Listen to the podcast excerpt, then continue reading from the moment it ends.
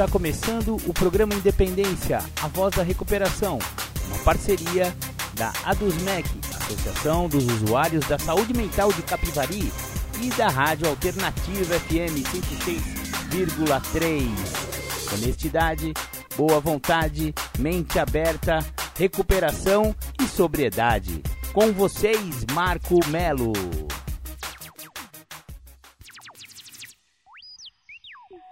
Marco Melo sou eu. Sejam todos muito bem-vindos, sejam todas muito bem-vindas ao programa Independência desta semana, iniciada hoje, dia 23 de outubro de 2022 depois de Cristo. Muito legal, muito legal. Legal. Essa esse programa Independência, ele vai tratar de um assunto muito importante, porque as pessoas, algumas pessoas não tem a, a, a, noção exata do que significa a doença da adicção e a doença do alcoolismo. Então, o que vamos tratar no programa Independência de hoje é justamente essas crenças equivocadas sobre a dependência química. Vamos falar o que, que funciona e o que, que não funciona para que uma pessoa tenha uma vida sóbria, uma vida limpa, sem a necessidade de usar o artifício, né, do álcool e da droga para preencher os seus vazios existenciais, porque no fundo se trata disso, né? Preencher vazios. É, é aí que costuma encaixar o álcool e a droga pra, pra dar aquele alívio no cara, né? Ou na mulher. E o adicto e a adicta ou a alcoólica e o alcoólico tem essa propensão, né, de tapar os buracos existenciais com álcool e droga. É isso que vamos tratar no programa Independência de hoje. Maravilha, maravilha. Mas primeiro vamos começar com aquela do The Flanders, um dia perfeito. Legal, você ouviu The Flanders, Um Dia Perfeito. O programa Independência começa com essa música porque ela dá uma alfinetada naquelas pessoas que acham que não tem problema com álcool, apesar de terem problema com álcool. É engraçado, né? A, a, doença do alcoolismo ela é tão sutil e isso também se, se aplica à dependência química ou à adicção. Ela é tão sutil que a pessoa não percebe que é doente. Ou então, os mecanismos de negação, os mecanismos de defesa da própria doença. Porque o que, que é a negação? é a parte da doença que fala para a pessoa que não tem a doença. É lógico, se a doença falar e tentar camuflar, falar não, você não tem essa doença, você não é alcoólico. Aí a pessoa continua bebendo numa boa, achando que é normal, né? Existem pessoas que podem beber? Até existem pessoas que podem beber, mas vamos deixar bem claro que qualquer quantidade de álcool ingerida por qualquer tipo de pessoa, tendo ou não a doença, ele vai trazer consequências sérias no organismo. Ponto. Ah, não, eu não sou alcoólico, eu posso beber. Bom, você pode beber. Você não vai desenvolver talvez a doença do alcoolismo naquele grau, né, altíssimo que o alcoólico ou alcoólatra tem. Porém, qualquer quantidade de bebida, olha, é, ouça o programa Independência que fala sobre a medicina e o alcoolismo. Lá tem todos os processos metabólicos e todas as doenças recorrentes do álcool dentro do organismo da pessoa, independente da quantidade, independente de ser ou não alcoólatra. Então, é, o álcool é sempre prejudicial, galera. Vamos falar real? Ah, não, beleza, eu vou lá fazer um peguinha. Beleza, faz o seu peguinha, faz o seu churrasco, pode tomar uma. Porém, qualquer quantidade de álcool está prejudicando o cérebro, está prejudicando processos metabólicos importantes no organismo. Então, galera, vamos lá, né? Pode beber, mas toma cuidado com a bebida. Isso se não desenvolver a doença da, do alcoolismo, né? Porque se a pessoa tiver a propensão, aí ferrou, né? Bom, mas não é de alcoolismo, não. Também vamos falar de alcoolismo hoje, porque o alcoolismo também é uma dependência química. O álcool é uma, é uma substância química que causa dependência, portanto, o alcoolismo também é dependência química. Maravilha! Se você está ouvindo o programa Independência pela Rádio Alternativa de Capivari, eu convido vocês a também escutarem qualquer programa Independência jamais gravado. Exatamente, estamos nas plataformas de podcast. Estamos no Google Podcast, estamos no Mixcloud, estamos no Anchor, estamos no Spotify, estamos no YouTube. Exatamente, vai lá, procura o programa Independência nessas plataformas, é só digitar lá programa Independência que você vai achar o loginho do programa com aquelas mãos cerradas, levantadas, falando Independência ou Morte. Exatamente. Legal, legal. Antes da gente ir pro efetivamente pro tema do programa Independência de hoje, eu queria convidar vocês também para seguirem a gente lá nas nossas redes sociais. Exatamente. Programa Independência no Instagram, programa Ponto Independência, programa Independência no YouTube, Marco Melo 1969. Vai lá no meu canal do YouTube que tem lá todos os programas de independência. Ou então me adiciona lá no Instagram, Marco Acemelo 69 ou então programa Ponto Independência lá no Insta. Maravilha, maravilha. Bom, o programa Independência de hoje vai falar sobre crenças equivocadas sobre a dependência química. Apenas a abstinência do uso de álcool e droga não é suficiente, pois este é somente o primeiro estágio para uma pessoa entrar em recuperação. A abstinência é apenas um pré-requisito para a recuperação recuperação não é somente a abstinência do uso de álcool e drogas. O uso causa intoxicação, altera o humor e leva o dependente a perder o controle de seu julgamento, comportamento e, no final, sobre toda a sua vida. Com a abstinência, esses sintomas se reduzem ou são aparentemente eliminados. Para quem esteve durante anos sob efeito de álcool ou drogas, a abstinência é uma experiência que pode levar a acreditar que agora está tudo certo. Assim, muitas pessoas com propensão à recaída acreditam que recuperação é a abstinência do uso de álcool ou drogas e que recair significa usar novamente. Mas sabemos muito bem que a recaída começa muito antes do uso efetivo. A recaída é um longo processo da mente, das emoções e dos comportamentos. Isto leva os dependentes químicos que não entendem a verdadeira natureza da doença a viver em uma verdadeira montanha russa. Quando estão abstêmios, pensam estar em recuperação, mas sempre retornam ao uso de álcool ou drogas, com mais ou menos tempo dependendo da pessoa. Isto se dá porque acreditam que não usar álcool e drogas é o objetivo principal da recuperação.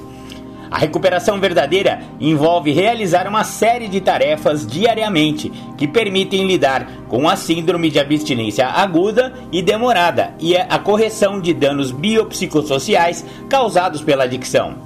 Se a crença de que apenas não usar produzirá recuperação, a pessoa se surpreenderá com a disfunção causada pelos sintomas baseados na sobriedade da adicção. Precisamos estar atentos quando sintomas baseados no álcool e drogas são interrompidos pela abstinência, eles são substituídos pelos sintomas baseados na sobriedade. Saber lidar com esses sintomas faz parte do programa de recuperação. Eu vou fazer um, uma pausa aqui na leitura. Essa leitura, esse texto, na verdade, é, vai, digamos que o esqueleto desse texto eu recebi pelo WhatsApp de, de, de companheiros e não sabemos quem é o autor desse texto. Mas aí eu em cima desse texto eu criei mais um monte de coisa e começamos a, a mexer aí a respeito desses equívocos da recuperação, desses equívocos da dependência química. O, o primeiro grande equívoco é achar que se eu não usar, eu estou em recuperação.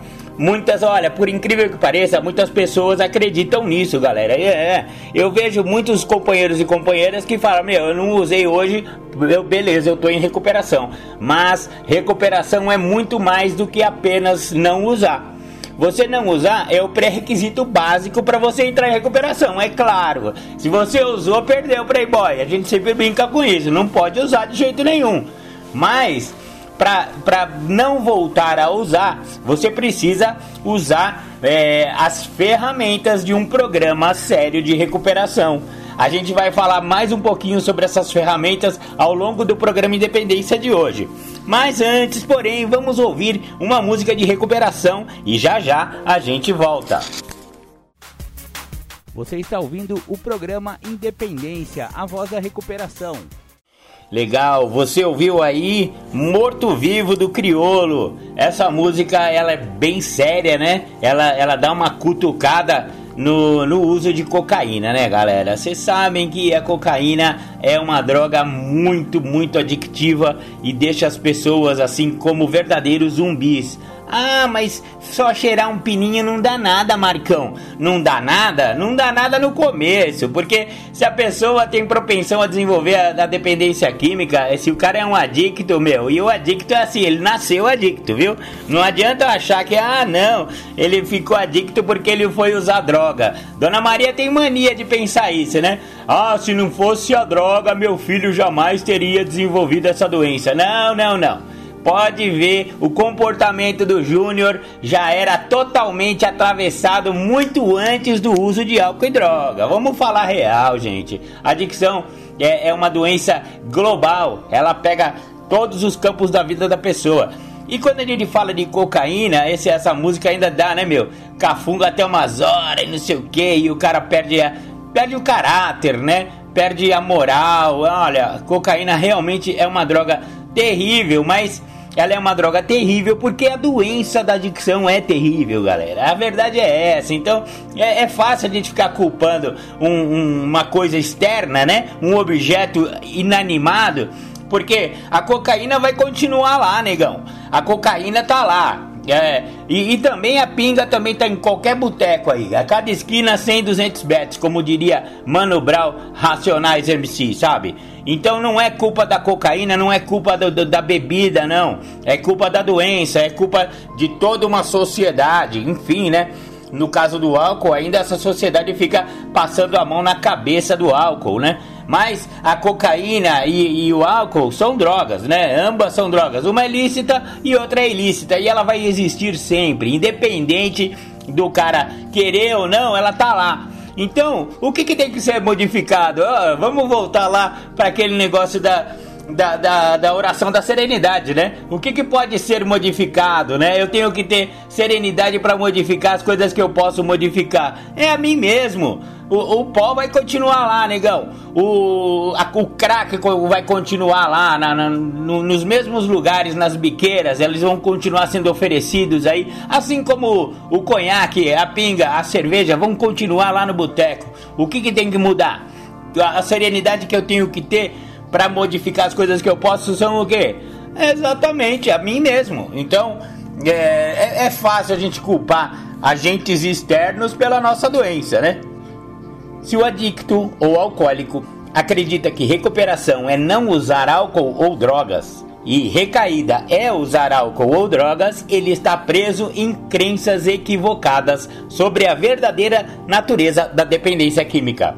O fato de não saber lidar com as demandas da vida em sobriedade leva o dependente a se sentir totalmente disfuncional, sentindo um imenso vazio existencial e muita dor emocional em sobriedade, que pode levá-lo a acreditar que lhe restem somente três escolhas: uma, remediar a dor emocional usando álcool ou drogas. 2. Suicídio. 3. Insanidade. Ou seja, que a pessoa vai ficar louca, né, galera? Então, assim, é, a, a, as dificuldades. O cara fica sóbrio, vamos falar real. O cara fica sóbrio, o cara fica limpo. Aí a vida começa a voltar ao normal, entre aspas, esse normal, tá? Só que a dor emocional de não estar usando, para pessoa que tem a doença da dependência química, ela, às vezes ela, ela é camuflada pela doença com uma com tamanha com tamanhas proporções que a pessoa pensa que ele só tem essas três alternativas. Para ele sabe que se ele usar, vai parar a dor, né?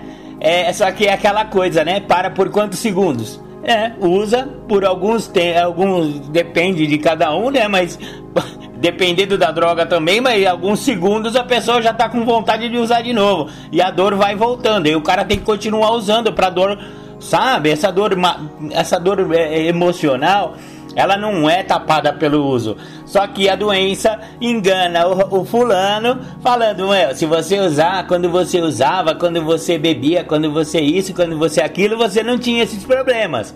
É claro que não, a pessoa não estava em recuperação, né?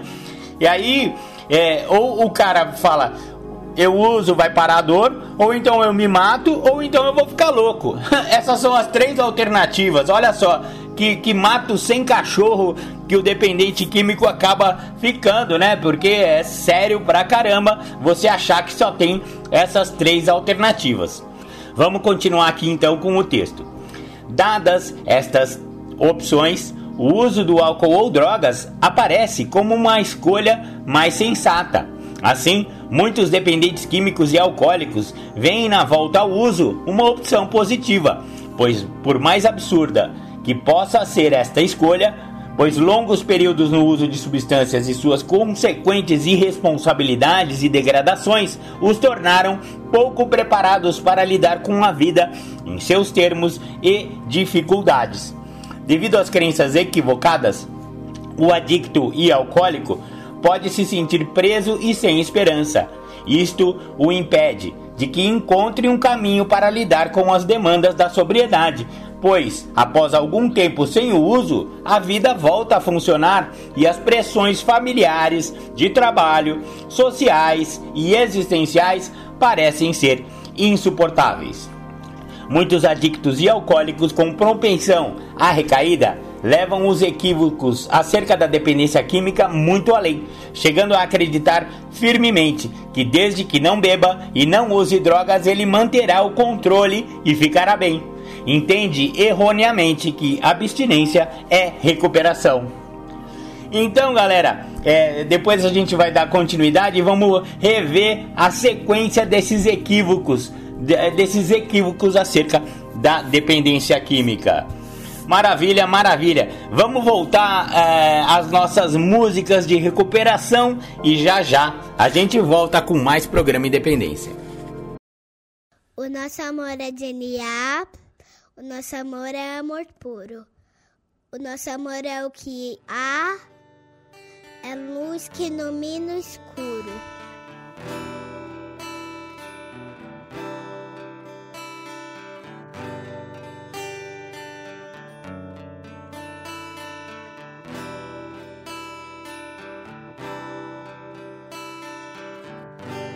Acreditamos num Deus que promove um processo de luz onde acontecem os resgates das vidas.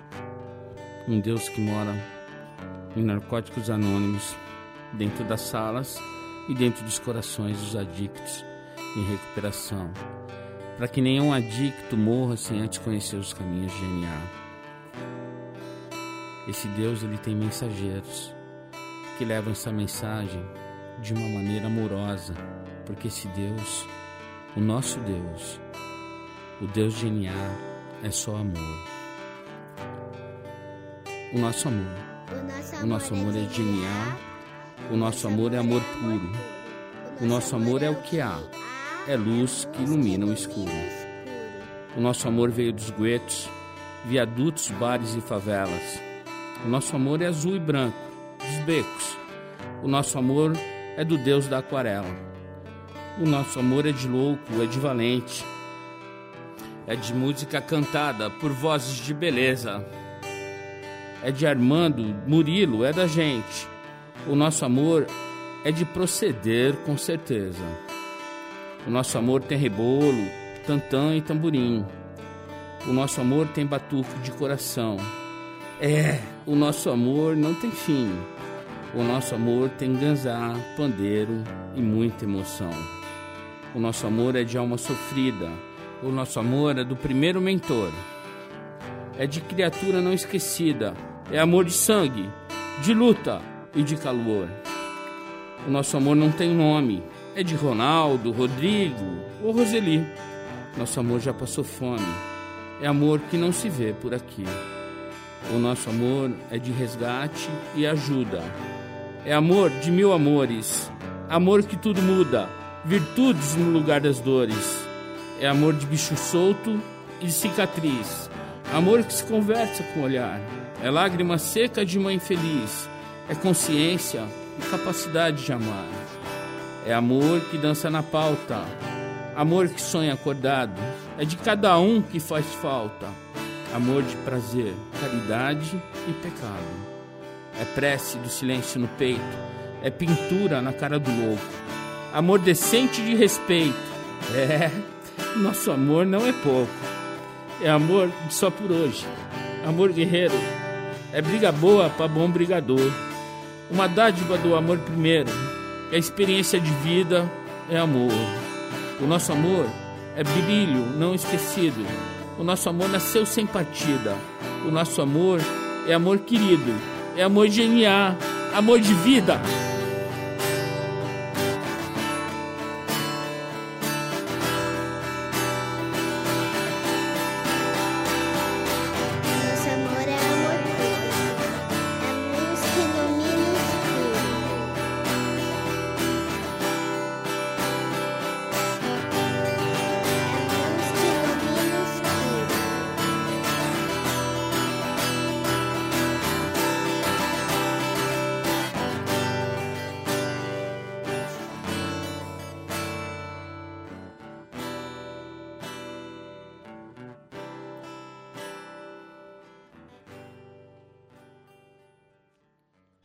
Legal, você ouviu aí? O nosso amor é DNA. Eu adoro colocar essa música no programa Independência porque, primeiro, tem uma criancinha aí que é uma graça, né? E, e, a, e a, a música é praticamente uma poesia. Hoje, dia 20, né? O dia que eu tô gravando esse programa é dia 20 de outubro, dia do poeta, dia da poesia. Então é, eu, eu vou homenagear a poesia com essa música que é praticamente uma declamação, né? O nosso amor é DNA e ela traz aquela mensagem, né? Poética em forma de declamação, os princípios espirituais do programa de NA e também desse Deus, né? Que, que, que, vive nas salas de narcóticos anônimos e também nas salas de alcoólicos anônimos. Essa galera do NA que fez essa música foi muito bem inspirada pelo poder superior delas ao fazer esta poesia. Muito legal, muito legal. Voltamos então com os equívocos da dependência química. Então vamos rever a sequência de equívocos que a gente falou até agora.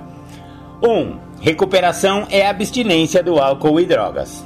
2. Recaída é usar álcool e drogas. 3. Desde que eu me abstenha de álcool e drogas, estarei em recuperação. 4. Se voltar a beber e usar drogas, estarei recaído. E 5. Desde que eu não use álcool ou drogas, estarei sob o controle de mim mesmo e de meu comportamento. Conclusões equivocadas. Recaída é sempre o resultado de uma escolha consciente e deliberada em usar álcool e drogas ou comportamentos que levem ao uso. Minha primeira tarefa na recuperação é não usar álcool e drogas. Você vê que, apesar dessa conclusão ser equivocada, mas ela tem. Ela é, é, é, se o professor fosse analisar essa prova, ela seria meio certo, tá? Porque realmente, pra estar tá em recuperação, não pode ter usado, né, galera? A gente sabe disso, isso aí é óbvio. Então, porque se a pessoa usar, ela não vai conseguir nem entender um programa de recuperação, né?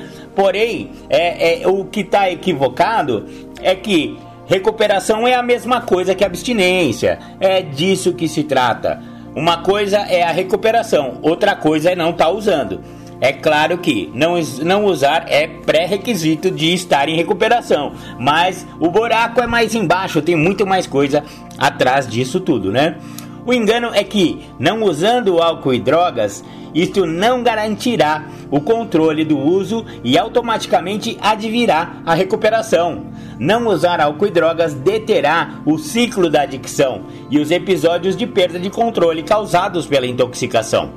Para recuperar, é importante parar de usar álcool e drogas alteradoras do humor e então aprender como lidar com a retirada e o estresse da vida sem voltar ao uso, incluindo os sistemas de abstinência aguda e abstinência demorada, a incapacidade de lidar com a vida sem álcool e drogas e a crise criada pelos danos biopsicossociais da adicção. Aprender como viver confortavelmente e expressivamente sem álcool e drogas é o objetivo principal da recuperação. Então, é, você viu que a gente falou agora sobre a, as, os sintomas da abstinência aguda e demorada. É, eu coloquei aqui porque parece que todo mundo sabe o que é isso, mas eu tenho certeza que tem muita gente que não sabe. Mas que negócio é esse, Marcão, de abstinência aguda e abstinência demorada? É assim, é, quando a pessoa faz o desmame, ou seja, ela, ela para de usar álcool ou drogas, isso acontece mais com as drogas mais adictivas, mas o álcool também é uma droga super adictiva, tá, gente? Então, o que acontece assim que você tira a substância que o cara estava acostumado? O cara tava com uma crise de tolerância, ele tava assim, é, começou bebendo pouco ou usando uma, uma certa quantidade pequena e o corpo vai adquirindo tolerância e você precisa cada vez de doses maiores para chegar aos mesmos resultados do uso, para você ter a mesma sensação. Então, se o cara tomava uma cervejinha e já ficava balão, ou cheirava um pininho e já ficava doidão, ele começa a precisar de mais quantidade. Então é uma cervejinha junto com um copo de conhaque. Aí vem uma, uma, uma garrafa de conhaque em vez da cervejinha. Era só um pino, aí ele já começa a comprar de grama. Chega uma hora que ele está comprando 10 gramas de cocaína para poder atingir o mesmo resultado. Essa tolerância faz com que o organismo se acostume a grandes quantidades de álcool ou drogas. E aí, quando você é, tenta entrar em recuperação e tira, né, e rompe esse, esse ciclo do uso, o que acontece? Crise de abstinência. Essa, essa é uma coisa que acontece com todas as pessoas que estão desmamando do álcool ou da droga. Então, a crise de abstinência que se fala aguda é essa crise do começo, né? Nos primeiros três meses. Por isso que lá em NA os caras falam: companheiro, continue voltando, faça 90 dias, 90 reuniões. Por quê? Porque os três primeiros meses são os mais agudos da crise de abstinência. E como a frequência aos grupos é, ela diminui essa vontade de usar é por isso que a sugestão dos, do, dos programas de 12 passos é que nos primeiros três meses você realmente segure a sua onda, né? Continue voltando, vai na reunião, continua com pessoas em recuperação ao seu lado, conversar a respeito disso, botar para fora, diminuir a fissura. Essa fissura aí é a crise de abstinência aguda. Porém, existe também a crise de abstinência demorada. Mas Marcão, significa significa o seguinte: às vezes depois de muitos meses vem uma crise de abstinência novamente. Olha, mas o cara pô, tá nove meses sem usar, ele vai ter crise de abstinência? Sim, senhor, sim, senhora. Depois de nove meses costuma acontecer isso. Às vezes depois de seis meses, às vezes depois de algum ano, de um ano ou de alguns anos, é. Eu, eu, eu posso falar por mim. Às vezes eu tô há 10 anos limpo, tô há 10 anos sóbrio. E várias vezes ao longo desse período de anos, em alguns momentos de grande estresse emocional, a cabeça do adicto, a cabeça do alcoólico é essa: é usar droga, é beber. Então vem na cabeça. Só que essa crise de abstinência demorada ela não vem que nem a aguda. Não é aquela vontade física, mas é uma forte vontade psicológica. E se a pessoa se render a essa vontade, ele volta ao uso. Por isso que a doença é incurável. E existem casos de pessoas com 20 anos de sobriedade, 20 anos limpo, volta a usar. Por quê? Por causa da crise de abstinência demorada. Ela é psicológica, mas ela é forte e a pessoa tem que estar tá num programa de recuperação para não cair nessa armadilha. Maravilha, maravilha. Vamos ouvir mais um som de recuperação e já já a gente volta.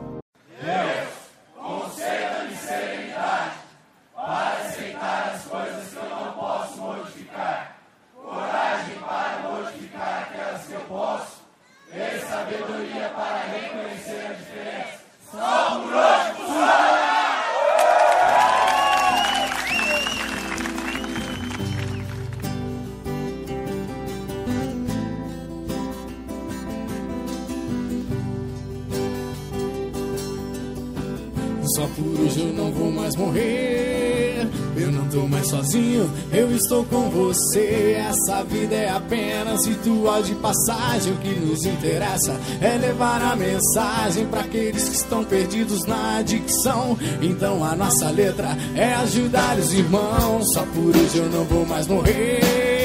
Eu não tô mais sozinho, eu estou com você. Essa vida é apenas ritual de passagem. O que nos interessa é levar a mensagem para aqueles que estão perdidos na adicção. Então a nossa letra é ajudar os irmãos. Eu sou mais um adicto em recuperação. E tô aqui só pra falar de gratidão, porque hoje eu tô vivo, eu tô em paz, eu quero muito mais. Serenidade, aceitação, porque eu não uso mais, eu não roubo mais eu não traio mais. Eu quero muito mais, quero saber por que você não ouve o que o padrinho tá dizendo. Então fique sabendo, vai continuar sofrendo, vai. O longo alcance tá aí, e o HI o IP. E quem não tiver no propósito vai se perder. Só por isso eu não vou mais morrer.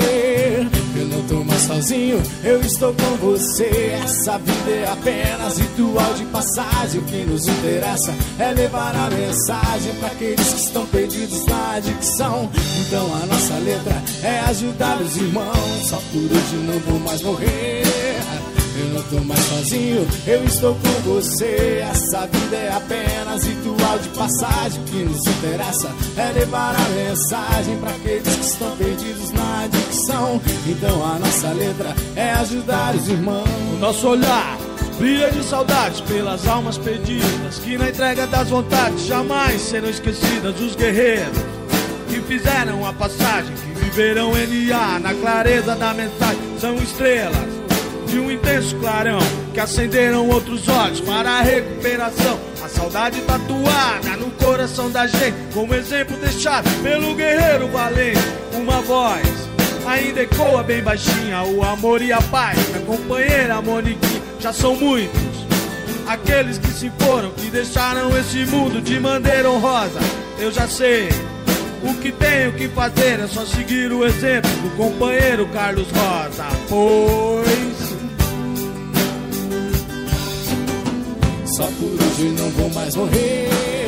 Eu não tô mais sozinho, eu estou com você. Essa vida é apenas ritual de passagem. O que nos interessa é levar a mensagem para aqueles que estão perdidos na adicção. Então a nossa letra é ajudar os irmãos. Só por hoje não vou mais morrer. Eu não tô mais sozinho, eu estou com você. Essa vida é apenas ritual de passagem. O que nos interessa é levar a mensagem para aqueles que estão perdidos na adicção. Então a nossa letra é ajudar os irmãos. Nosso olhar brilha de saudade pelas almas perdidas. E na entrega das vontades jamais serão esquecidas os guerreiros que fizeram a passagem, que viveram NA na clareza da mensagem, são estrelas um intenso clarão que acenderam outros olhos para a recuperação. A saudade tatuada no coração da gente, como exemplo deixado pelo guerreiro valente. Uma voz ainda ecoa bem baixinha: o amor e a paz da companheira Moniquinha já são muitos. Aqueles que se foram, que deixaram esse mundo de maneira honrosa. Eu já sei. O que tenho que fazer é só seguir o exemplo do companheiro Carlos Rosa, pois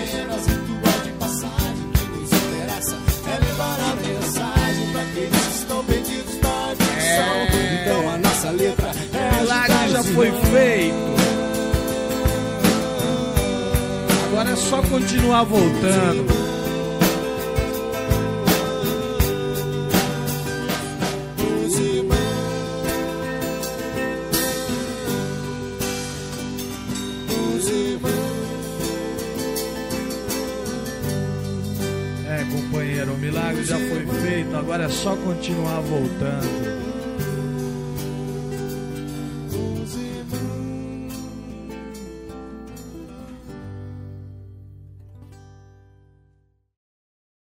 Legal, você ouviu aí? Só por hoje não vou mais morrer. Esse, essa, essa música eu acho que é da galera do NA. Olha, essas músicas que eu recebo aí, o pessoal me manda tal para botar no programa Independência, mas a maioria é feita por anônimos, então eu não, eu não, eu não sei nem de quem que é, tá, galera?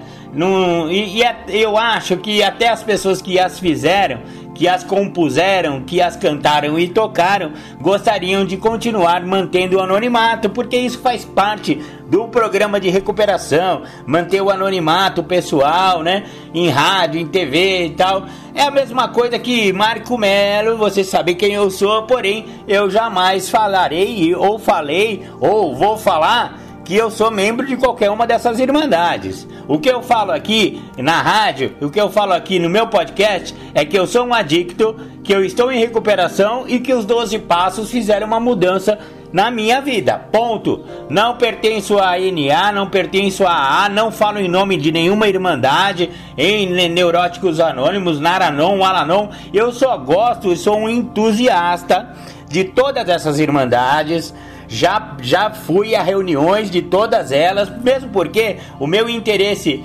é, como jornalista e como apresentador do programa Independência é trazer informações de como funciona como funcionam essas irmandades, como funcionam os 12 passos, que é o tratamento mais eficaz para o alcoolismo, para a adicção e para a codependência no caso dos familiares. Então, mas eu jamais vou falar aqui que ah, não, eu sou de NA, eu sou de A, não sou eu não sou bola, bolofas nenhuma, tá, galera? Eu sou só sou um dependente químico que está em recuperação, porque a dependência química ou adicção é uma doença incurável. A gente não fala que existe ex-adicto, assim como não existe ex-alcoólatra. A pessoa vai ser alcoólatra pro resto da vida, ela pode estar 30 anos sem beber. Se tomar um gole, ela vai voltar ao último estágio do alcoolismo dela quando ela perdeu tudo para o alcoolismo. Então, é uma doença incurável. Beleza, galera, vamos voltar aqui ao assunto do programa de hoje, que são as crenças equivocadas da dependência química e da dependência alcoólica. Já, já descobrimos que a, o alcoolismo também é uma dependência química. Maravilha! Então, é, como manter a recuperação? Essa é uma pergunta muito importante.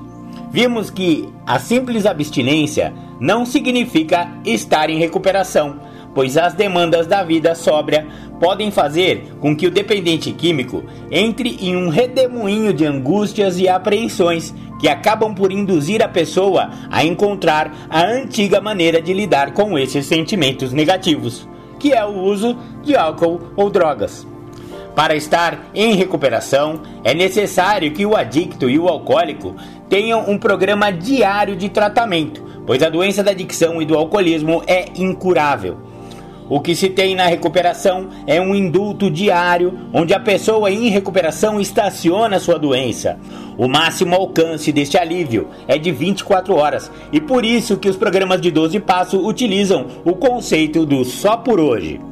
A manutenção de uma recuperação diária faz com que as pessoas em recuperação fiquem décadas sem o uso e com um controle satisfatório das demandas da vida sem o auto-engano do uso de substâncias para fugir de suas angústias e medos. Portanto, é essencial que a pessoa que deseja entrar em recuperação participe de algum programa diário, como por exemplo os grupos de ajuda mútua dos 12 passos, como AA ou NA.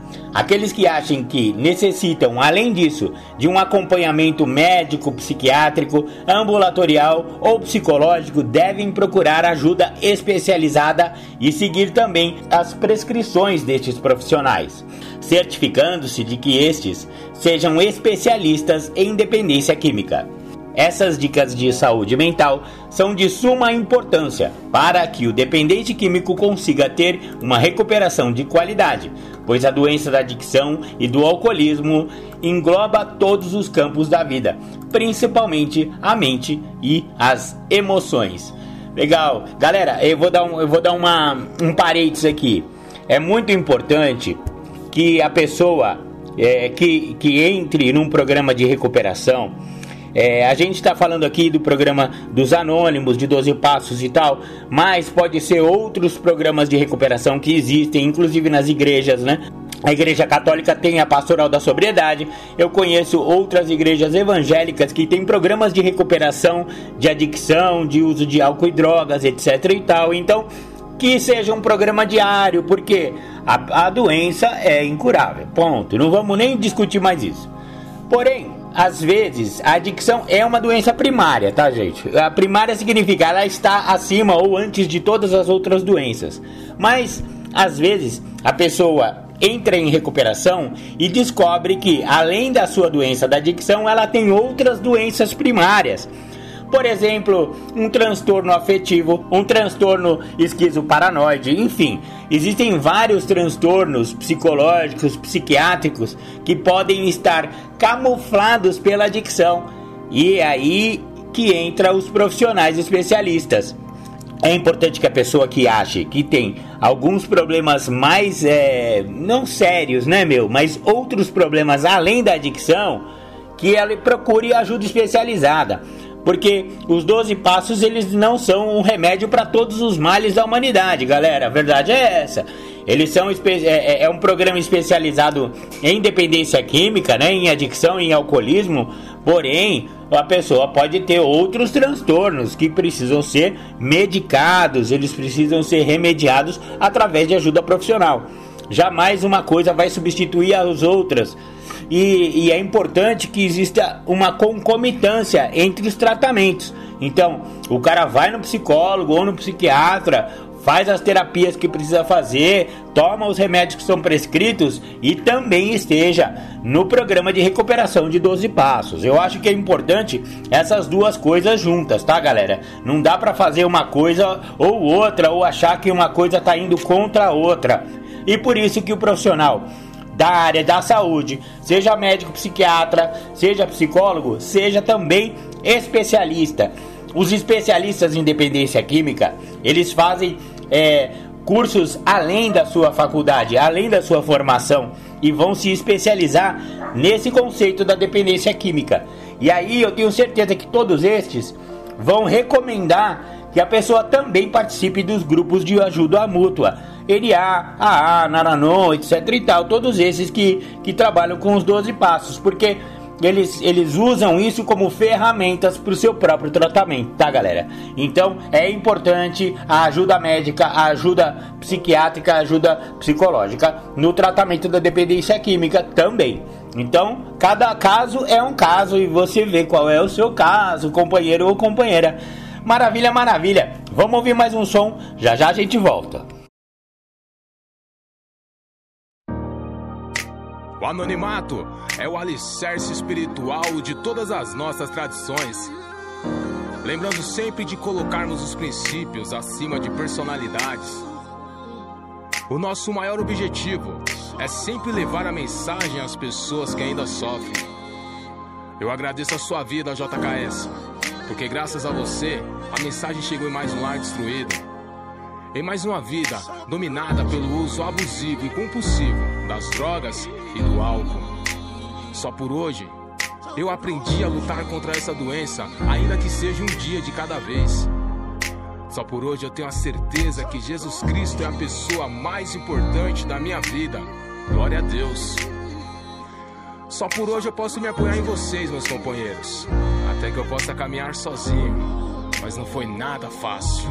Colei, fiquei um tempo firmão, só não tinha percebido. Honestidade, mudança de comportamento, atributos para poder ficar limpo. Foi só me achar forte, rapaz, pra liberar o inimigo. O monstro que vive dentro de mim, que a todo momento tem que ser combatido. Lá estava eu outra vez, tragando um pouco mais da morte, esquecendo tudo que havia aprendido. A minha impotência falando mais forte. Ainda não, isso ou aquilo tinha me acontecido. Bem pior de onde parei, como posso ter permitido alguém Alguém aí?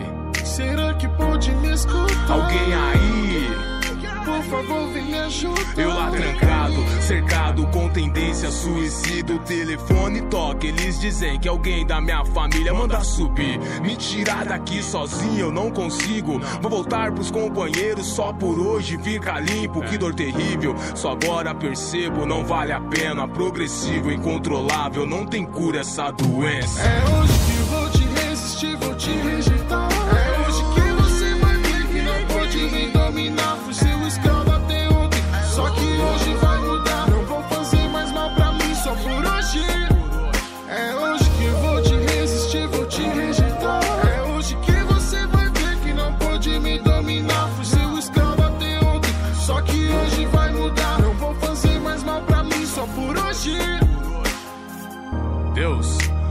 conceda-me serenidade para aceitar as coisas que eu não posso modificar.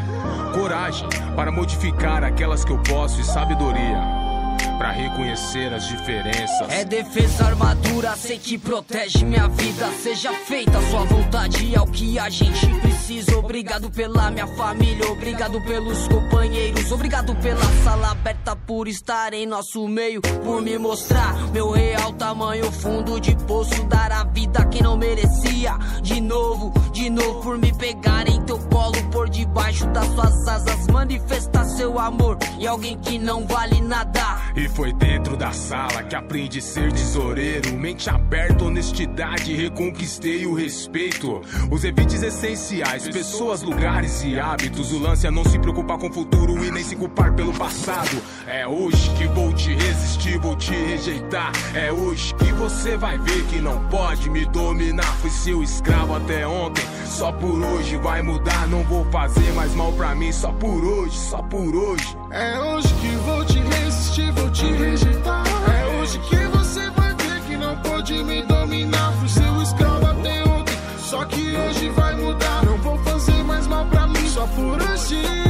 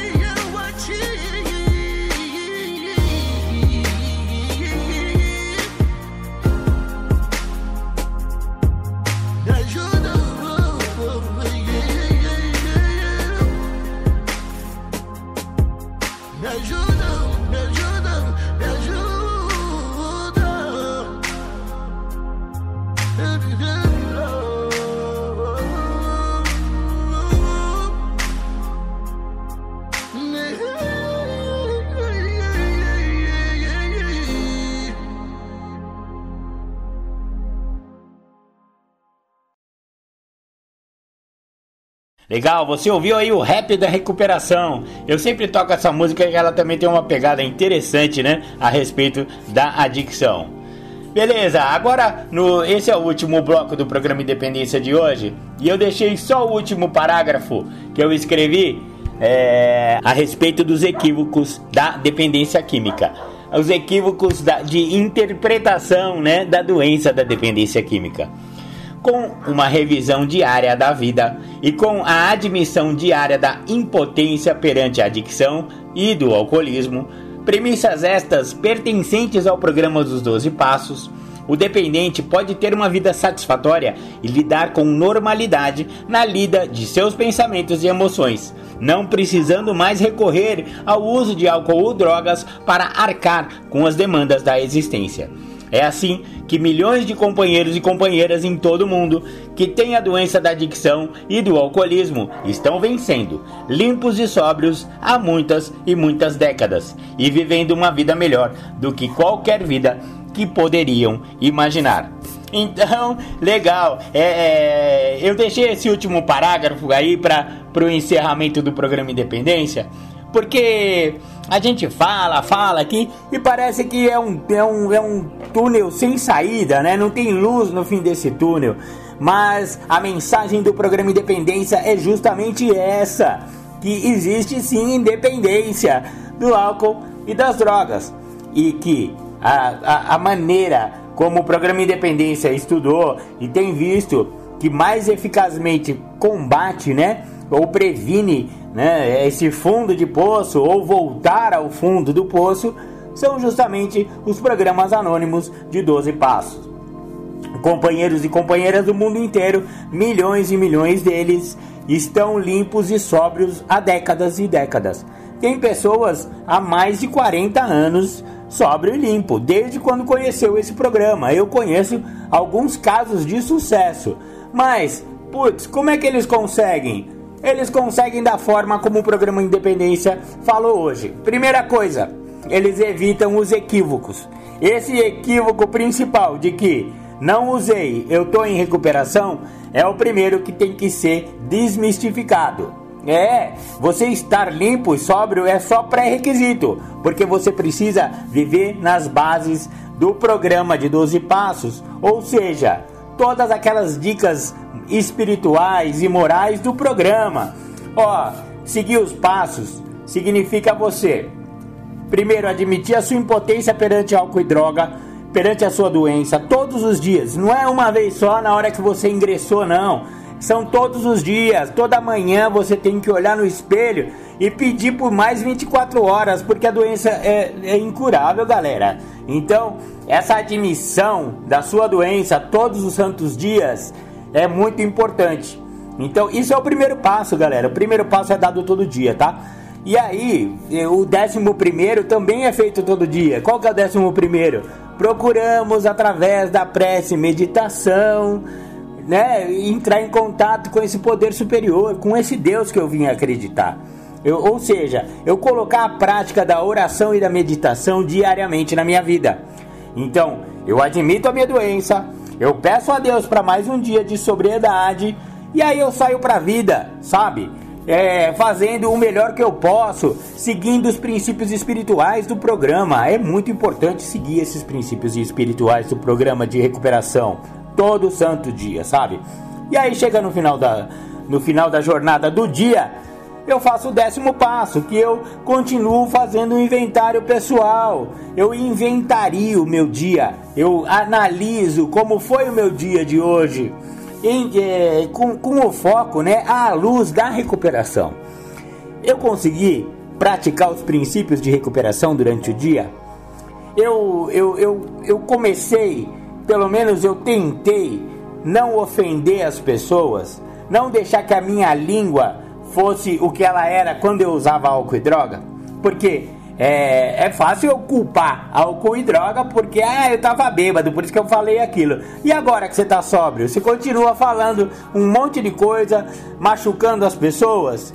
Essa revisão diária é muito importante porque a prática leva à perfeição. Você começa a perceber padrões de comportamento, padrões de ah, de coisas que você costuma falar e você vai falar: "Meu, pelo amor de Deus, eu tenho que parar com esse processo, eu tenho que parar com esse padrão de comportamento negativo que eu tenho". E a prática desse décimo passo diário também faz parte desses 12 passos, galera. Portanto, vocês veem que o, o programa de recuperação ele engloba todos os campos da vida da pessoa. Ele dá uma, uma metodologia para você seguir diariamente no combate a uma doença que é incurável, mas que, que tem recuperação. Eu posso estacionar com essa doença e eu posso estacionar também com as minhas crenças equivocadas a respeito da recuperação e da dependência química. Que esse foi o tema de hoje. Sigam-me os bons lá nas redes sociais e nas plataformas de podcast, aonde o programa Independência é veiculado todas as semanas. Fiquem com Deus. Me siga lá no Insta, Marco Acemelo 69. Me siga lá no Facebook, marco.melo.1969. E a gente tá junto lá na recuperação. Muito obrigado a todos. Fiquem com Deus. Tchau, tchau. Queria agradecer pelo convite de falar de tema específico, né, falar sobre crescimento, falar sobre reconhecimento da importância do programa. E a meditação de hoje, ela traz a narrativa dela que fala sobre crescimento. Então eu posso fazer uma ponte dentro da ideia de crescimento é tratamento. O não crescer dentro do tratamento é convivência com a doença. Quando eu estou a conviver com a doença, estou a conviver com os sintomas com base na minha vontade. Eu quero que a minha vontade prevaleça, que a minha vontade seja feita, e se a minha vontade não é feita, então eu manifesto sintomas da minha doença, que está escrito no primeiro passo, dentro da rejeição, da projeção, da inadequação, dentro de sintomas que a literatura mesmo determina. Então eu preciso entender que quando eu estou a retratar a ideia de crescimento em tratamento, eu estou a interpretar o que o programa tem a me oferecer. Como eu já entendi dentro desses meus 25 anos que o programa me oferece a libertação da doença, que é muito mais do que parar de usar droga, porque a promessa do programa já cumpriu logo de frente quando eu cheguei ao programa, que foi me tirar a questão do uso da substância, porque não dá para viver o que o programa oferece fazendo uso de qualquer tipo de substância química ao mesmo tempo. Não tem cabimento. Então, como o programa já me cumpre essa promessa logo de testa, logo de frente, primeiro momento, que é me tirar a substância, ele na sequência ele me tira a vontade de usar. Porque quanto mais eu vou ficando sem o uso da substância, mais distante vai ficando a vontade de usar, mas mais próximo da doença, mais próximo dos sintomas da doença, eu vou me, me tornando. Porque quanto mais tempo limpo eu vou ganhando, mais próximo dos sintomas da doença eu vou ficando. E quando eu trago essa narrativa para pessoas que também têm um vasto tempo de recuperação, as mesmas ficam imbuídas na ideia e elas até se reportam para mim falando: Júlio, nós nunca tínhamos pensado nisso, nós nunca tínhamos é, tomado isso como uma referência. E eu começo a perceber isso depois de 10 anos que eu me encontrava sem uso de substância química. Então, nos primeiros 10 anos, eu entendo que existia até mesmo um medo que me parava e me limitava em relação a não tomar determinadas ações. Mas o que já estava manifestado, mesmo estando 10 anos sem uso de substância química, já eram sintomas da doença. E quanto mais tempo eu fui ficando sem uso da substância, mais próximo eu fui ficando da doença, pois aí eu venho a entender agora, com 25 anos, que a doença não é o uso da substância. A doença é tudo que antecede ao uso da substância. E enquanto eu não tenho esse entendimento, eu não consigo tratar da doença. E tratar da doença é usar o programa de forma a crescer dentro do programa. Então, enquanto eu não tiver como forma de crescimento o programa, eu estou vinculado a sintomas da doença. E se eu não tenho o programa, se eu tenho somente a doença, eu nunca vou atingir um estado de libertação. Eu vou estar sempre, de certa forma, aprisionado a sintomas da doença, onde eu vou a me comparar, eu vou a questionar, eu vou a fazer determinadas ações contra a minha pessoa, que eu não vou, de certa forma, estar prestando atenção que eu estou dentro dos parâmetros da doença.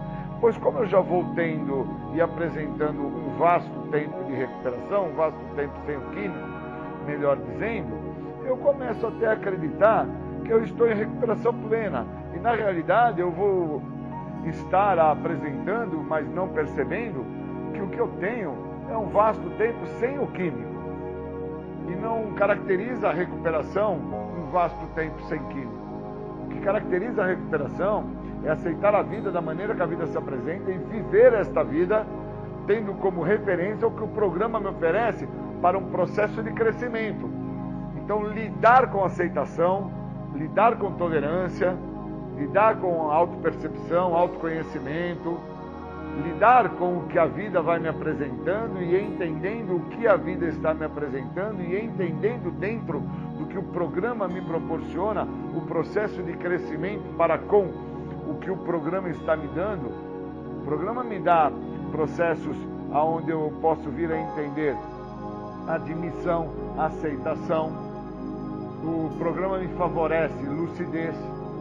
O programa me favorece humildade. O programa me favorece uma série de benefícios que eu preciso estar em crescimento dentro da literatura, eu preciso estar em crescimento em relação aos meus companheiros de recuperação. Eu, eu não posso estar estagnado, eu não posso estar ausente, eu não posso estar de forma a, a estar paralisado dentro de recuperação. É impossível eu subir uma escada rolante e ficar parado no mesmo degrau, sendo que a mesma está a me levar para cima. Por mais que eu desça cada degrau, a tendência dessa escada rolante é me carregar e me levar para cima. Então o programa de recuperação é o mesmo. Uma vez que eu entre nessa escada rolante chamada recuperação, por mais que eu faça força para me prejudicar, porque me parece que é uma característica de adictos em recuperação se esforçarem para terem problemas. é uma narrativa que se fala muito, onde as pessoas elas almejam pelo sucesso, mas elas ficam felizes mesmo é pelo fracasso, onde se realizam mesmo é, é, é pela perda.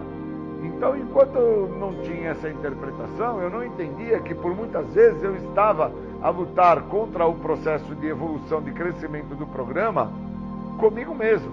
Então, o programa queria que eu crescesse, que eu evoluísse, o programa queria que eu, como estando na escada rolante, chegasse ao topo, e eu, obviamente, dentro das minhas vontades, que não são as minhas necessidades, são somente vontades pelo meu ego, um ego exigente, um ego de um ególatra, de uma pessoa que impõe e quer que as coisas acabem e se fundamentem pelo que ele acredita, eu estava no processo da escada rolante, que é o programa, só que descendo sempre um degrau para baixo e tentando me satisfazer e me realizar no fracasso. Mas o programa, como é um programa onde ele apresenta um quadro de perfeição, quem apresenta um quadro de inadequação sou eu, ser humano, que é dotado de falhas, dotado de pormenores. Então eu fico a lutar e relutar com o programa, almejando o sucesso pelo fracasso. E o programa me impulsionando, me carregando para um processo de evolução, de evolução, aonde eu obviamente não dava a devida atenção a isso. Eu não dava atenção ao que o outro falava, eu não dava atenção ao que estava escrito na literatura, eu não dava atenção aos parágrafos que estavam escritos no livro. Então, enquanto eu não vou vendo o que o programa tem como forma de crescimento, eu não consigo me adaptar a, a esse processo de evolução, a um processo de crescimento, de continuidade, e vou até mesmo acreditando que aquilo que eu apresentava era um estado de recuperação plena, que era um tempo que eu já me encontrava sem uso de álcool e de drogas. Mas o que mostrava que faltava tratamento eram os resultados dentro deste tempo que eu tinha já apresentado por mais de uma década de, de, de abstinência do químico, que trazia inúmeros problemas financeiros, amorosos, profissionais, sociais e pessoas que já se encontravam num grau de evolução, de crescimento dentro do programa, se voltavam para mim e falavam que eu estava com problemas. E a primeira manifestação minha dentro do julgamentalismo, dentro da repulsa, era olhar para as pessoas e falar para elas: recuperação é individual, cuida da sua. E quando eu estava a fazer isso, eu estava dentro do que o programa fala sobre negação da realidade. Eu estava manifestando um sentimento de raiva e eu mesmo não entendia que era um sentimento de raiva. Olha, interessante esse processo. E aí eu interpreto agora, dentro do que a literatura me traz, a, a ideia do crescimento, do entender o que o programa oferece, o processo de evolução, de que eu me encontrava somente sem uso de álcool e de drogas, mas não me encontrava num processo de crescimento. Me encontrava estagnado, sem fazer o uso da substância psicoativa, que era algo que me acompanhou por tantos e tantos períodos dentro da minha existência, e agora eu estou sem o uso dessa substância que tanto me acompanhou, mas sendo acompanhado pelos sintomas da doença. Ou eu detenho esses sintomas agora e me utilizo do processo de crescimento, de evolução que o programa me oferece, ou estou fadado, meu Deus do céu, a um retorno ao uso da substância.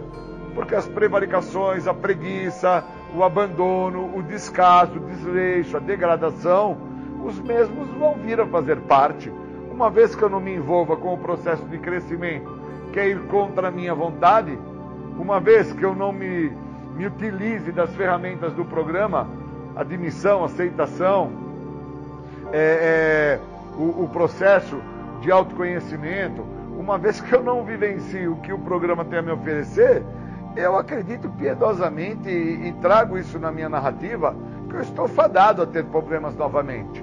E os problemas que eu falo não se resumem ao uso da substância química. O uso da substância química vai ser o resultado final dos meus problemas.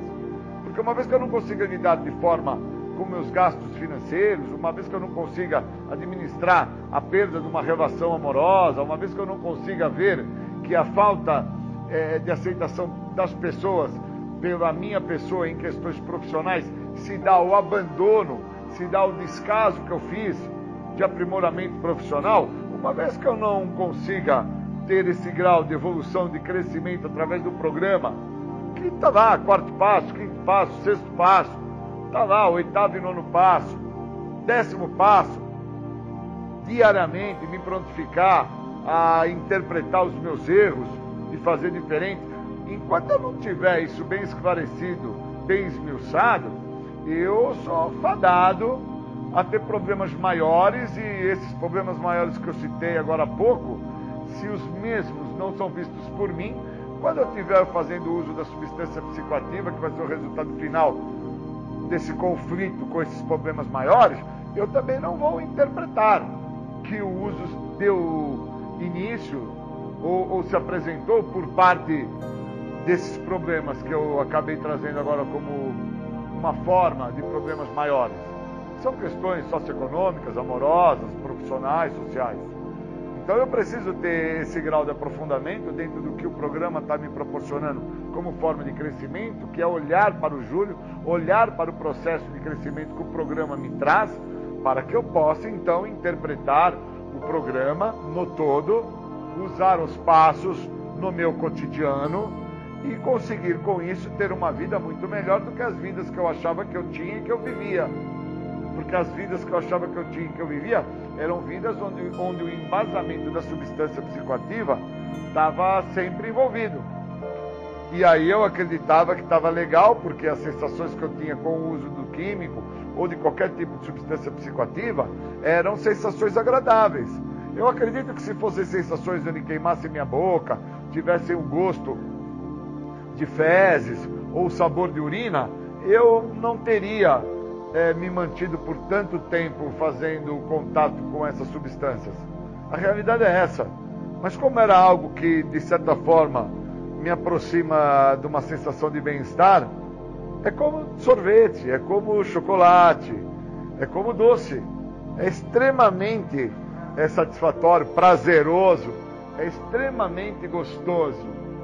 Então, quando eu dou vazão para esse fator de crescimento que o programa está me oferecendo, que interpretar toda essa dinâmica, toda essa trajetória que me leva a chegar ao programa e a entender o que, que o programa está me proporcionando, para mim fica muito claro que crescer no programa é viver o que o programa oferece. Crescer no programa não é somente ficar sem o uso da substância, como assim eu fico já por 25 anos. Eu quero crescer agora no programa. Chegou meu momento.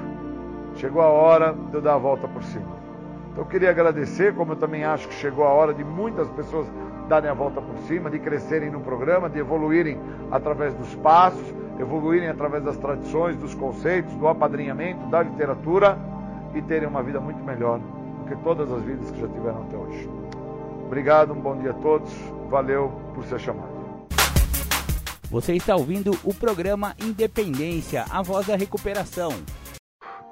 Nós vamos falar de debilidade para poder falar de debilidade eu tenho que entender o que, que significa uma frase dita dentro das Irmandades Anônimas para as pessoas e por muitas das vezes eu vejo que as pessoas não seguem esta frase. A frase ela traz uma ideia do pedido de ajuda. Quando eu consigo interpretar que eu sou impotente, é que eu não consigo sozinho, então eu preciso de ajuda. Quando eu consigo reconhecer que eu perdi o controle, mais uma vez, eu preciso do pedido de ajuda. Quando eu vejo que a minha vida está totalmente ingovernável, fica claro que eu preciso de ajuda. E isso, o primeiro passo, deixa muito claro e transparente para aqueles que passam a entender o que o programa tem a oferecer. O programa só oferece, como fala na nossa literatura da meditação do dia de hoje, uma vida muito melhor do que todas as vidas que nós já vivemos, quando nós entendemos a alegria de se viver em recuperação. Que a alegria, o beneficiamento não está pelos bens que vamos ter, pois o programa não oferece carro, moto, barco, lancha.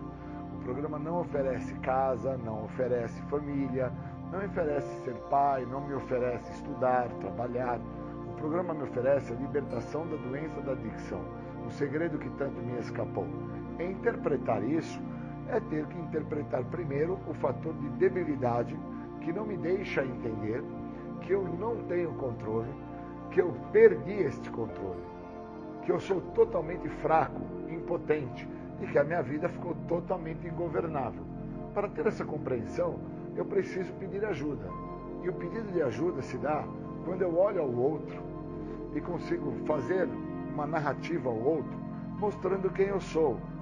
Aí, dentro da própria literatura dos anônimos, onde se diz respeito no segundo passo, traz a seguinte frase: falamos e ouvimos os outros. Eles vão nos mostrar o que está funcionando. Não sou eu que mostro a ele o que não está me funcionando. É ele que vai me mostrar o que está funcionando para ele. E que pode vir a funcionar para a minha pessoa se eu deixar. Por isso que eu não posso continuar a acreditar que eu vou conseguir sem pedir ajuda. Eu preciso pedir ajuda. E o pedido de ajuda, ele tem que ser de forma intrínseca, de dentro para fora. Eu não posso vir pedir ajuda somente por fora. Eu quero parar de fumar e peço ajuda para que uma pessoa pegue meus maços de cigarro e jogue fora. Eu quero parar de comer e peço ajuda para que uma pessoa retire o meu prato que está cheio de frango, de gordura, de gordura trans, está cheio de doces, está cheio de guloseimas. Eu estou disposto a não mais ser preguiçoso e fico pedindo para uma pessoa para que esta me acorde cedo para dar uma volta numa praça onde as pessoas já estão lá por fazer uma atividade física. Eu tenho que entender que eu só vou parar de fumar, só vou parar de comer gordura trans e só vou deixar de ser preguiçoso se esse pedido de ajuda for trabalhado de dentro para fora, intrinsecamente. Fora isso, eu estou dentro do farelo da doença. O farelo da doença é não me deixar perceber a gravidade da doença. Isso é o farelo. Quando eu estou no farelo da recuperação, eu estou na ideia que eu vou parar de fumar e vai dar tudo certo, que eu vou acordar cedo e vou fazer ginástica, que eu vou comer menos, tem 10 pedaços de frango, 10 pedaços de picanha, 10 pedaços de linguiça, eu vou comer só 5. Isso é o farelo. Eu preciso me aprofundar e sair dessa posição onde eu exerço o falso controle sobre o farelo e entender que esse farelo que eu estou citando aqui é o que não me deixa enxergar que intrinsecamente, de dentro para fora, eu tenho que compreender que eu ainda estou querendo com que as minhas vontades, as minhas prevaricações, os meus desejos permaneçam. Porque eu estou querendo que tire todo o frango, eu estou querendo que tire toda a gordura trans, eu estou querendo que tire toda a picanha. Não, eu quero que tire só a metade. Eu estou querendo realmente acordar cedo para ir nessa praça, caminhar em volta da praça? Não, eu estou querendo só sair da cama. Eu estou entendendo que o cigarro me faz mal? Não, porque eu estou acreditando que eu vou fumar dia sim, dia não. Então eu preciso entender que o pedido de ajuda tem que ser intrínseco, inteiro e irrestrito. Quando eu chego ao programa de recuperação, eu chego sem interpretar que eu já estou numa condição de necessidade de ajuda. Por isso que eu chego ao programa. Se eu não tivesse numa condição de necessidade de ajuda, eu não tinha chegado ao programa. Eu tinha perpetuado e me mantido na condição que eu me encontrava. Só que eu chego ao programa totalmente desprovido de quem eu sou, trazendo uma identidade que eu nem sei quem é. A identidade de uma pessoa que acredita que ela tem o controle sobre o uso de substâncias alteradoras de humor, alterador da minha maneira de pensar, da minha forma de agir, do meu jeito de ser. Então eu chego ao programa trazendo isso. Então eu preciso de ajuda para que, através da escuta que eu vou fazer do que o outro vai me falar, eu entenda quem é esse cara que chegou no programa. É um cara que chega com a prepotência, com a arrogância, com a soberba, é um cara que chega com suas manias, é um cara que chega moldado a um padrão de comportamento doentio que comprometeu ele em todas as áreas da vida dele. E é um cara que nunca aceitou e nunca pediu ajuda para nada na sua vida. Ao contrário, sempre fez da sua maneira, acreditando que da sua maneira ele estava até por ajudar a outras pessoas. Tamanha é a incoerência e tamanho é o grau de adoecimento psíquico que esta pessoa chega ao programa. Foi assim que eu cheguei. E aí quando eu chego e interpreto que eu vou ter que pedir ajuda, e as pessoas falam para mim, você já pediu ajuda para isso que você está fazendo? Você já pediu ajuda? Você sabe o que é pedir ajuda? E eu acredito que pedir ajuda é até mesmo quando o meu carro para na rua porque não tem gasolina. E eu peço para uma pessoa empurrar o carro. Eu tenho que entender que pedir ajuda é permitir com que o outro me explique que o dinheiro que eu tinha para pôr gasolina, eu direcionei esse dinheiro para as minhas vontades, para os meus desejos, acreditando que o carro ia até andar sem gasolina. E agora que eu me encontro num local onde me incomoda, pois eu estou sendo uma pessoa que estou atrapalhando a via pública, outros carros estão buzinando, pessoas estão xingando, então eu preciso tirar aquela situação que está atrapalhando as pessoas ali. Por isso que eu peço. Porque senão o carro permaneceria ali. As pessoas continuariam a buzinar, as pessoas, as pessoas continuariam a xingar e eu permaneceria como eu estou, naquela posição, atrapalhando a tudo e a todos. Então eu tenho que entender que quando eu não peço ajuda, eu não estou por atrapalhar a tudo e a todos.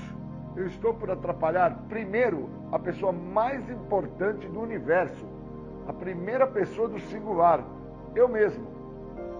E eu só vim entender isso com mais de 20 anos de recuperação.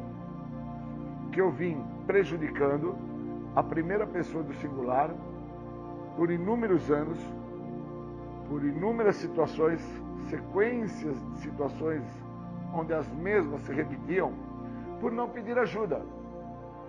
Eu vivi dentro do processo do autoapadrinhamento, acreditando que o importante era não estar fazendo uso de álcool e de drogas, acreditando que por não estar fazendo uso de álcool e de drogas eu estava tendo alguns ganhos e não entendia que eu precisava pedir ajuda para compreender que o programa não é para ter ganhos.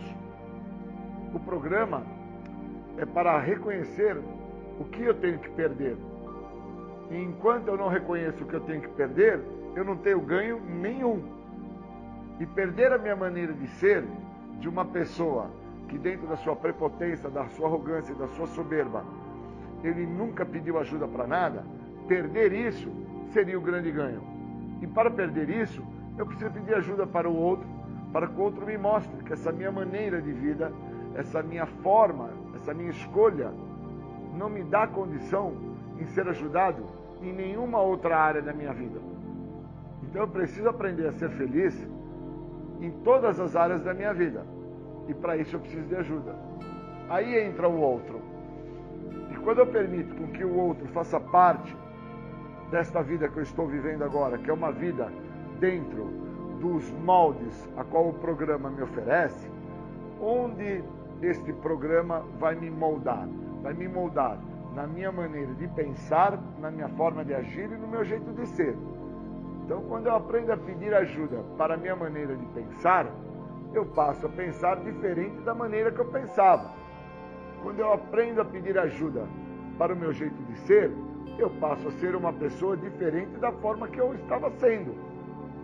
Eu preciso entender que quando eu peço ajuda para o outro, dentro disso que eu estou agindo, sendo, falando, permitindo com que este outro me direcione, eu estou abrindo as portas para o programa. Abrir as portas para o programa é realmente reconhecer a minha total debilidade, a minha total impotência, a minha total perda de controle, a minha total vida ingovernável em todas as áreas da minha vida. Por isso que é tão difícil pedir ajuda.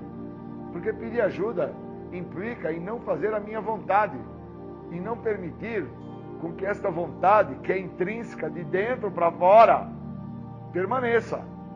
Por isso que pedir ajuda tem que ser intrínseco, de dentro para fora. Senão, o que vai permanecer vai ser a minha vontade intrínseca de acreditar até mesmo que eu estou pedindo ajuda. Mas na verdade eu não sigo a ajuda. Na verdade eu não faço o que esta ajuda está me direcionando. No fundo, o que esta pessoa está me dando como ajuda, eu interpreto como julgamentalismo, eu interpreto como reserva, restrições, eu interpreto como o programa me oferece no primeiro passo. Dentro dos 11 sintomas que se oferece através da literatura dos anônimos, eu preciso interpretar que eu preciso também pedir ajuda para interpretar o que, que são os 11 sintomas. Por que, que eu sofro da contra-transferência, desse meu desejo imaturo de ser feliz, acreditando que eu não preciso do outro, que eu não preciso da ajuda do outro, que sozinho eu vou obter sucesso? Sendo que a literatura já deixa clara que se existe uma forma errônea, uma forma nociva para não dar certo dentro do programa dos anônimos, é sozinho. Então eu preciso compreender que o pedido de ajuda se ele não for trabalhado de dentro para fora, intrinsecamente, ele não vai funcionar. Eu só tive essa compreensão quando eu passei a deixar com que o outro me ajudasse. E esta permissão, ela está tendo que acontecer de dentro para fora, intrinsecamente. Isso mexe com todos os parâmetros de interpretação que eu trago. E são parâmetros que eu fui moldado durante inúmeros anos de a minha adicção ativa, aonde a minha desconfiança dos outros, a minha culpa, a minha vergonha, o meu desleixo, a minha degradação sempre tiverem em primeiro plano. E eu preciso, de uma forma intrínseca, permitir com que o outro me ajude a compreender a minha perda de controle, minha vida ingovernável, os quadros de debilidade, a minha prepotência, a minha arrogância, a minha soberba. Eu preciso e necessito de pedir ajuda para entender aonde eu me encontro senão aquilo que eu sou nunca vai deixar de existir. Eu permaneço sendo um cara que não estou usando droga, mas continuo intrinsecamente a querer que seja feita somente as minhas vontades, pois o que tem validade é o que eu acredito e não a ajuda que eu peço ao outro. E acabo pedindo qualquer tipo de ajuda por parte de um favorecimento ou até mesmo de uma ideia de cumprir uma tabela dentro do que o programa me oferece porque o programa me oferece a ideia que antes de eu fazer qualquer coisa, eu descarte o meu primeiro pensamento, peça ajuda para que o outro entenda qual era o meu primeiro pensamento e aonde esse meu primeiro pensamento pode me levar. Que eu acredito muito que os meus melhores pensamentos, as minhas melhores ideias, as minhas melhores interpretações me levaram aonde eu cheguei, ao total estado de desespero, de derrota de perda de controle, de uma vida ingovernável, onde eu nunca permiti com que o outro viesse e me ajudasse. Eu sempre acreditei que o outro estava fora dos parâmetros a quais eu estava por viver, estava por fazer com que funcionasse. Eu preciso, no mínimo, interpretar o que é pedir ajuda. Senão eu não consigo me recuperar. Senão eu fico achando que pedir ajuda é que quando o carro parou, me ajuda para empurrar. E pedir ajuda, muitas das vezes, é olhar para o outro e perguntar para ele: Cara, eu só tenho 10 reais. Eu preciso comer, preciso pôr gasolina, preciso comprar um remédio. O que, que é importante? O que é prioridade? O que é necessidade? E pedir ajuda é isso é permitir com que o outro me ajude a interpretar o que é importante, o que é necessidade, o que é prioridade. Se eu não peço ajuda para me manter em sobriedade, eu estou me mantendo em sobriedade através de qual molde?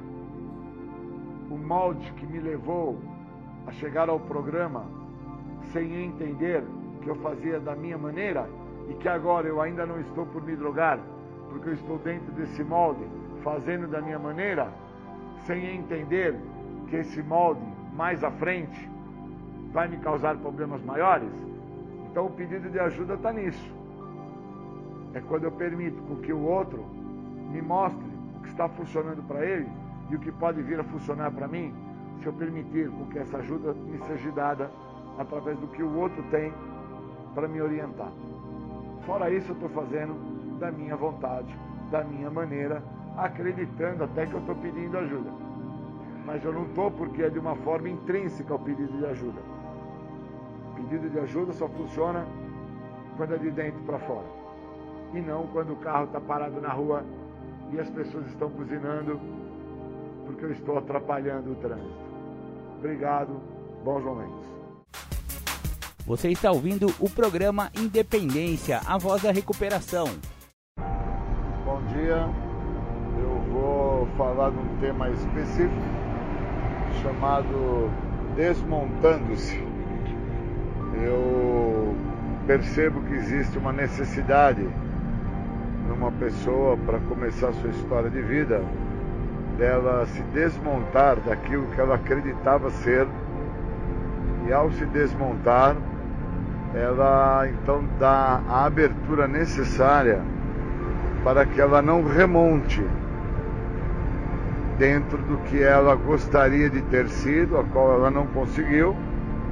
E aí, obviamente, ela montou aquilo que não deu certo. E ela nunca percebeu que aquilo foi montado, que aquilo não trouxe a ela nada de bom. Às vezes se percebe por causa que chegou-se ao estado de desespero, como fala na literatura dos anônimos, e somente assim ficamos prontos. E outras vezes vai se levar uma vida inteira e não vai se desmontar e não vai se entender do que se trata, o que se refere ter montado-se dentro de uma imagem criada, de uma ânsia, de uma vontade que se gostaria de ser. Mesmo que seja uma montagem que parte do princípio do crime ou do princípio da exacerbação e dos ganhos a imagem do milionário ou a imagem do pobre. Eu preciso me desmontar para que eu possa então vir a montar o que sou. Eu não posso remontar em cima do que eu estou a desmontar.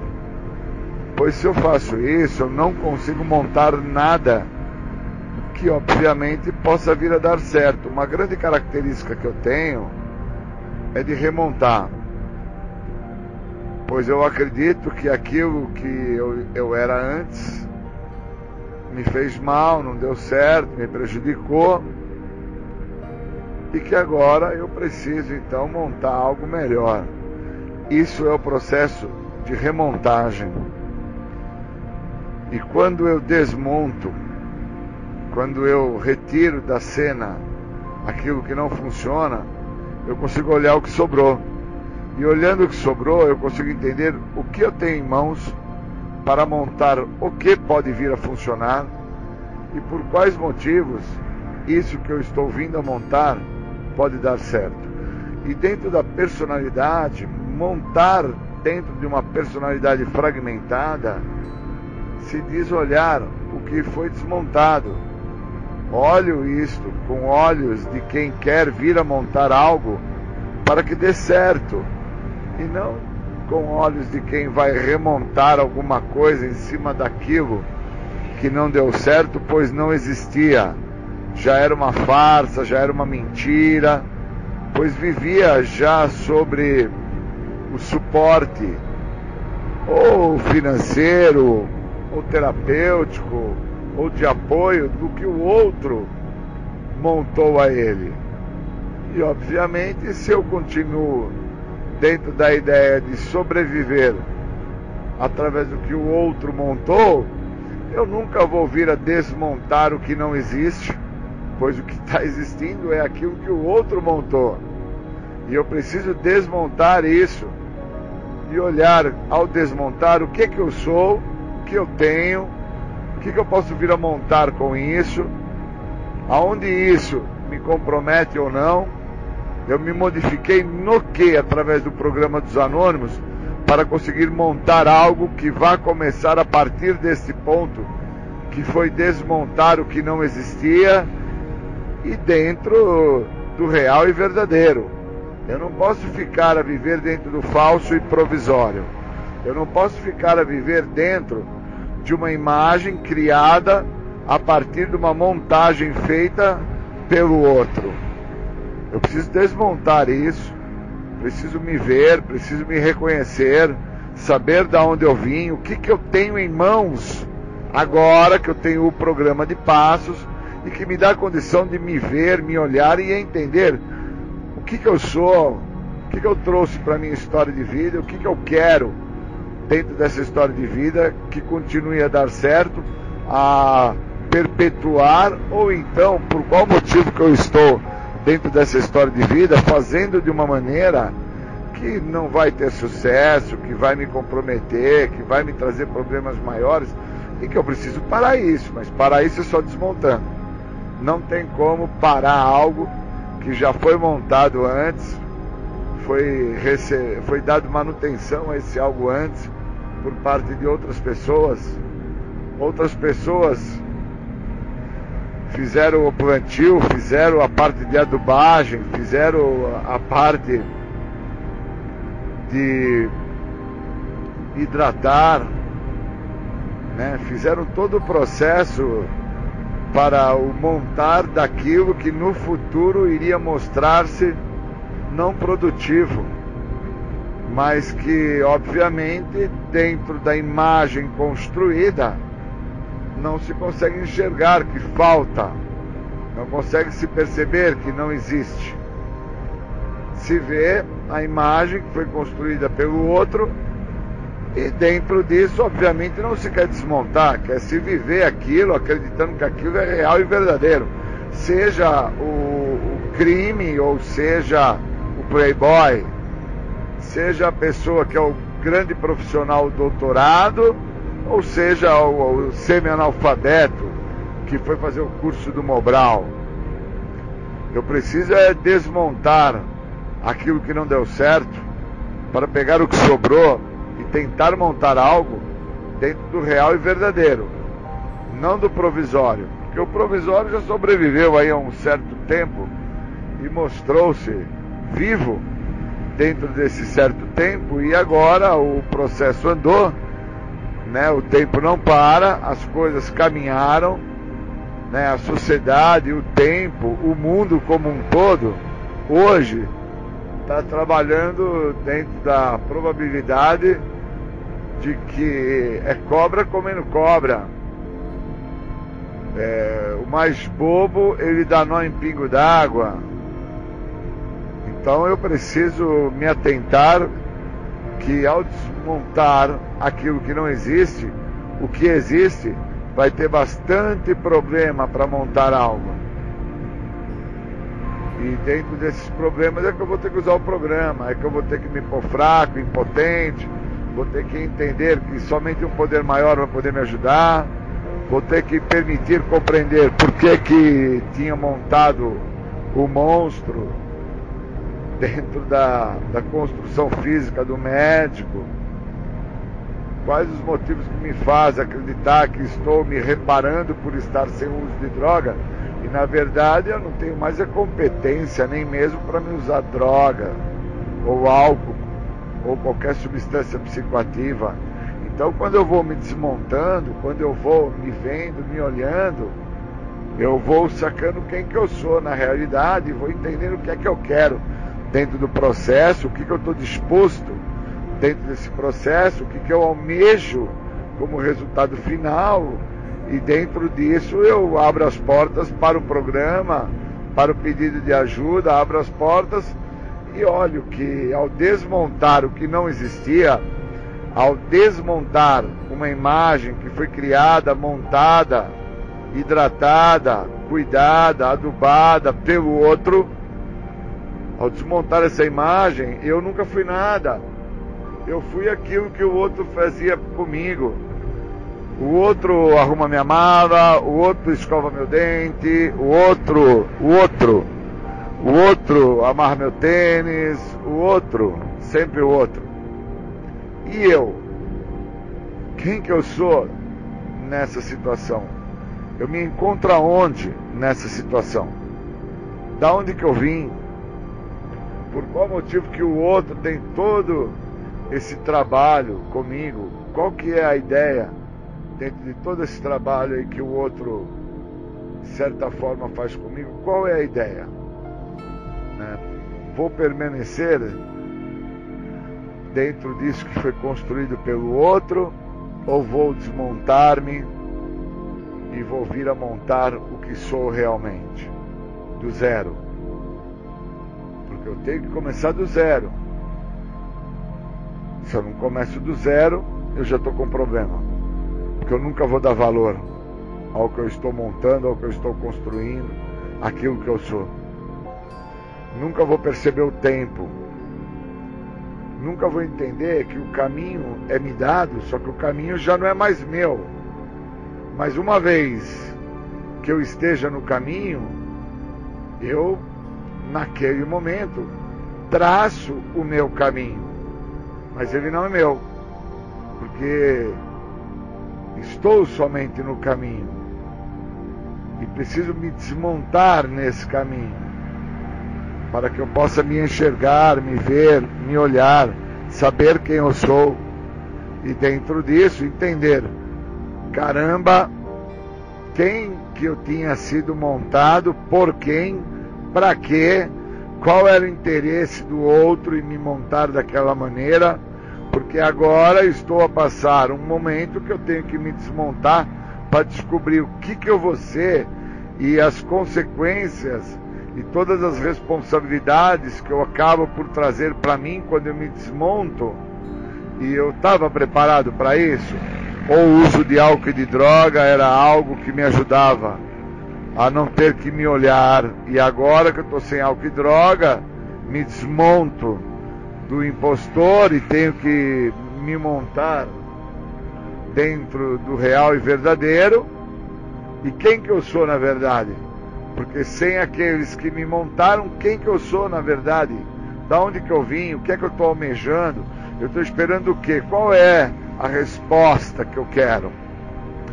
Então, quando eu começo a me desmontar, quando eu entendo que me desmontando eu vou ter sucessos, eu vou ter compreensão e eu vou poder viver uma vida muito melhor do que todas as vidas que eu achei que eu já vivia, dentro daquela montagem, daquele personagem, daquilo que não existia, mas existia a partir do outro, pois o outro tinha definido quem eu tinha que ser, o outro tinha definido o horário que eu tinha que sair, que voltar, o outro tinha definido a roupa que eu tinha que usar, o outro definia a meia que eu tinha que calçar.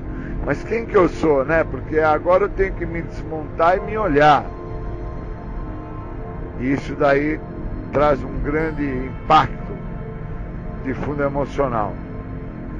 E obviamente, dentro desse impacto que eu não estou habilitado a lidar, eu ainda fico querer a montar, que no caso seria uma remontagem em cima desse cara que não está dando certo. E não é assim que vai funcionar. Eu tenho que funcionar a partir do programa, da existencialidade de quem eu sou e o que eu quero para este que eu sou. Queria agradecer, bons momentos vamos dar continuidade a esse trabalho. Obrigado.